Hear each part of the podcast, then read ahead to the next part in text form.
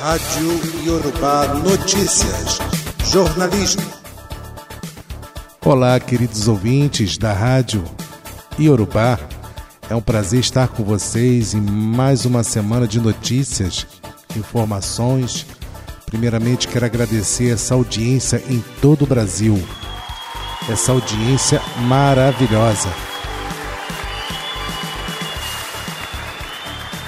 Quero lembrar que já vamos para quase 2 mil usuários só no smartphone. Verdade. Temos grande audiência em, na Bahia, Brasília, em Belo Horizonte, Minas Gerais, São Paulo e mais um punhado espalhado pelo Brasil afora. É. É uma alegria muito grande estar trabalhando, informando, levando um pouco de candomblé, umbanda, batuque, catimbó para todos vocês que ouvem a nossa rádio. É muito, fico, é muito gratificante estar com vocês. Primeiramente, eu quero começar esse quadro falando sobre uma uma coisa muito triste que aconteceu, que foi com aquelas crianças na, na creche de Blumenau.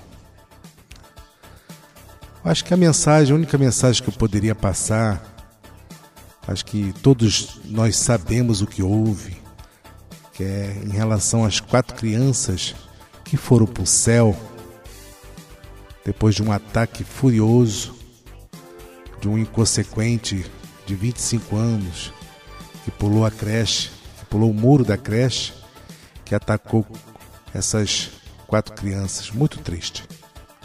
Eu estou muito triste com isso, até desde que eu ouvi a primeira a primeira notícia, como aquilo me abalou. A gente que tem filho, a gente que gosta de criança, acho que qualquer pessoa, em seu juízo perfeito, vai sentir a mesma coisa ou vai saber o que eu estou falando. Imagina a dor para a família. Queria eu poder dar um abraço a cada um dos familiares que hoje estão sentindo a falta de suas crianças. É muito triste. Infelizmente, temos que vigiar nossas crianças em casa, temos que até mesmo observar os adolescentes que estão, de repente, demonstrando determinados sintomas de distúrbio psicológico. Tem que observar. Sabe, eu acho que uma pessoa dessa e merece estar preso e se fosse em outro estado, outro país, né, seria uma prisão perpétua, né? Ou talvez até pena de morte. Essas vítimas, inclusive, todas essas crianças eram filhas únicas que tinham entre 3 a 7 anos de idade. E então você imagina, você cria com todo amor e carinho uma criança e quando vai ver, você vai buscar na creche e não está mais lá. Muito triste. Ah, eu quero que toda a família se sinta abraçada pela nossa equipe, pelo nosso site, pela nossa rádio e que realmente é lamentável é só com muito Deus, muito Deus, muito Deus no coração. Vamos então seguindo. Vamos falar um pouquinho de política, coisa rápida, sem muita polêmica, porque a gente sabe que aqui na nossa rádio a gente não é muito de falar de política, mas a gente só vai falar um pouquinho assim do, das principais notícias até porque se teve uma polaridade muito grande, né? quem é A, quem é B. E na verdade, Eu costumo dizer que determinadas conflitos, muita polaridade, isso é isso só serve para nos distrair de coisas importantes no nosso dia a dia. Acabamos às vezes por esquecer bons candidatos que estão próximos da gente, como governador, prefeitura, vereador, de tão preocupado que a gente às vezes fica com, com presidência. É óbvio, é muito importante. Mas eu acho que se sacudir a árvore, não fica ninguém. É verdade, não fica ninguém. Mas enfim, é, o Ibovespa, que é o principal índice da B3, que é a Bolsa de Valores de São Paulo, registrou a maior queda para os primeiros 100 dias do governo desde o primeiro mandato de Fernando Henrique Cardoso, que foi que ocorreu entre 1995 e 98. Caiu 7,20% no acumulado do ano até a segunda-feira, 10 de abril de 2023.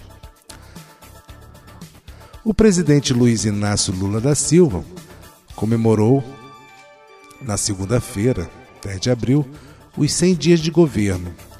O Ibovespa encerrou o ano passado a 109.734 mil pontos e atingiu 101.846 pontos nessa segunda. O levantamento é de Einar Ribeiro, da Trademap. O melhor desempenho do Ibovespa no, nos 100 primeiros dias de governo foi no segundo mandato de Fernando Henrique Cardoso, que foi entre 1999, quando subiu 66%, quase 67%. Depois sobre o governo do Jair Bolsonaro, do PL, que teve alta de 9,18% nos mandatos anteriores de Lula, e os 100, os 100 primeiros dias havia sido positivos. Ao longo desse ano, o nível mais baixo foi em 23 de março, quando fechou o dia a 97.926 pontos, depois de comunicado com o Copom, Comitê de Política Monetária. O mais alto foi em 25 de janeiro, data que atingiu 114.270 pontos. Lula tem uma relação conflituosa com agentes do mercado financeiro. E em comemoração aos 100 dias de governo, criticou o pessimismo de analistas e afirmou que, se for para ouvir o mercado, é melhor desistir. O presidente também tem dado continuidade às reclamações contra o BC, Banco Central, vistas pelos agentes como uma problemática para a estabilidade econômica do país. Nessa segunda-feira, 10 de abril, a bolsa subiu 1,2%, à espera do envio de novas regras fiscais ao, ao Congresso. O ministro da Fazenda, Fernando Haddad, disse que os detalhes finais já foram definidos e o texto será entregue até sexta-feira. A regra substituirá o atual teto de gastos. Então, então temos aqui nossa nosso pior primeiros 100 dias de governo. Mas vamos seguindo com uma outra notícia. China faz experiências com DNA humano para criar soldados resistentes à radiação. É sério, gente. A China já está chegando lá, hein? Tá, daqui a pouco está fazendo aquela igual filme de ficção científica. Um grupo de cientistas militares chineses afirma ter conseguido modificar células mães embrionárias humanas com uma gene de urso d'água também conhecido como tartígrados, pequenos organismos com menos de um milímetro que são capazes de resistir à radiação solar, mesmo no espaço e sem proteção da atmosfera terrestre. Gente, será que um dia vamos ter esse super-humano? Os tardígrados são capazes de sobreviver a essas temperaturas extremas. É um, um dos seres, eu acho que eu não sei ao certo, mas eu acho que é o ser mais antigo, mais resistente que já se encontrou em toda a Terra. De acordo com os pesquisadores, as células humanas modificadas com esses genes ficaram mais resistentes à radiação e, dessa forma, adiantam os cientistas, a descoberta pode ajudar que seja criados soldados super resistentes, capazes de sobreviver a uma eventual guerra nuclear. Os cientistas da Academia de Ciências Militares de Pequim explica na revista científica chinesa Military Medical Sciences que descobriram um método para introduzir um gene do tartígrado no DNA humano, usando a ferramenta de edição de genes. A capacidade de resistência deles é conferida por um, um escudo proteico que protege as células da radiação e danos ambientais. O gene, o, o gene que constrói essa proteção o seria sido inserido nas células humanas. A equipe alerta, no entanto, para o risco de, ao acrescentar esse gene às células embrionárias, há um risco de causar mutações perigosas ou de causar morte celular devido à diferença genética entre os ursos d'água, que são chamados de tartígrados, com os dos humanos. Olha, é brincadeira não, hein? A gente que gosta de filme de, de científico, a gente começa a perceber que que as coisas podem acontecer no futuro aí bem próximo, hein? Pessoas com mutação genéticas, tem aquele filme também do The Walking Dead. Complicado, hein? Mas vamos seguindo. Vamos lá então agora para os eventos. Teve agora sábado de Aleluia. E vamos falar então das festas que ocorreram.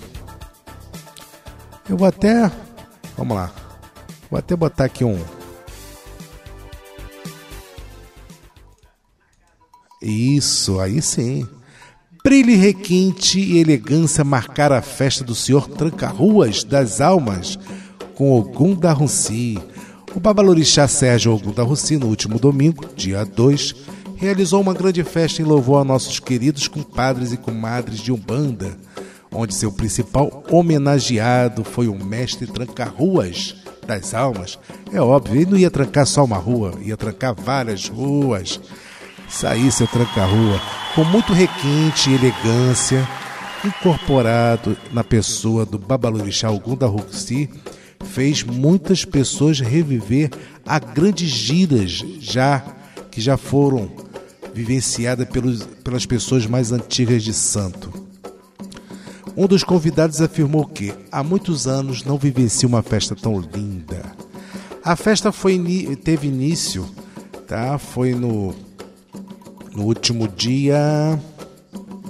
Foi no domingo, no último dia 2, tá? que teve início às 10 horas e começando com o café da manhã. Às 12 horas foi servido um churrasco com a chegada do seu próprio anfitrião, Tranca-Rua. Um deslumbre. Para quem não foi, poderá ir no ano que vem. É só ficar ligado na nossa rádio que a gente vai anunciar a festa do Ogum da Ronci aqui. E vamos falando aqui de, também de uma pessoa ilustre, maravilhosa, que é uma pessoa maravilhosa que ilustre, gente finíssima, de boa qualidade. É, vamos dar um aplauso para ele. Ele é conhecido como Camo de Oxaguian. O nome dele é Alexandre. Para muitos, Babalorixá Alexandre, para outros amigos, apenas um amigo, um confidente. Ele é gente finíssima de boa qualidade. Babalorixá Alexandre, conhecido como Camo de Oxaguian, recebeu os seus convidados ao meio-dia num belíssimo churrasco, juntamente com a presença também da Pomba Gira. E em nota, ele fala com a nossa equipe sobre essa homenagem e diz que, independente de qualquer religião, para as pessoas do candomblé, umbanda, que louva Exu, que cultua Exu, é um dia de pedir, pedir muita prosperidade, fartura, enfim. Vamos ouvir um trechinho dele falando aqui com a gente, vocês vão gostar. Vamos lá. Boa tarde a todos. Meu Montumbá. É, hoje não é festa de Maria Mulambo nem de Exu, mas hoje, independente do catolicismo, independente das outras religiões, hoje para nós, no Candomblé ou na Umbanda, que louvamos a Exu, hoje é um dia que a gente louva o povo da rua, é um dia que a gente reverencia o povo da rua. Então eu digo por mim, por mim, por minha casa, pela minha doutrina, eu, Alexandre, né, Gamo de Oxoguian, eu louvo Exu. Né? Ao meio-dia a gente faz o que tem que fazer, o que as entidades, as entidades pedem. Uns pedem a panela, outros pedem o caldeirão, outros pedem a matança. Então a gente louva Exu, agradecendo Exu a vida, a prosperidade, nos livrando dos inimigos, dos maus caminhos. Então hoje é um dia que a gente reverencia Exu, independente da Sexta-feira Santa, independente do domingo de Páscoa. Hoje nós nos dedicamos a Ogum em primeiro lugar, que é o dono da casa, o dono da porteira, e a Exu. Então hoje está sendo assim, um dia dedicado a Exu, dedicado a Maria Mulambo, dedicado a Tranca-Rua, dedicado aos filhos do Axé, né? e um dia só de agradecimentos. Agradecimento por tudo na vida, porque nas horas boas e ruins temos que agradecer, temos que ter fé e louvar a eles em primeiro lugar, que são Exu, né? e louvar Orixá né? por tudo que acontece em nossas vidas. Então, minha casa está sempre portas abertas, sempre aqui no mesmo lugar, no mesmo endereço, para todos que quiserem e puderem aparecer. Estejam sempre à vontade. Amigos, sempre bem-vindo ao Axé. É, minha casa está localizada no Rio de Janeiro, minha casa está local, localizada na Rua Rogério do Prate, número 54, Conjunto Sagrado do Coração Palmares. Estejam à vontade. É isso aí.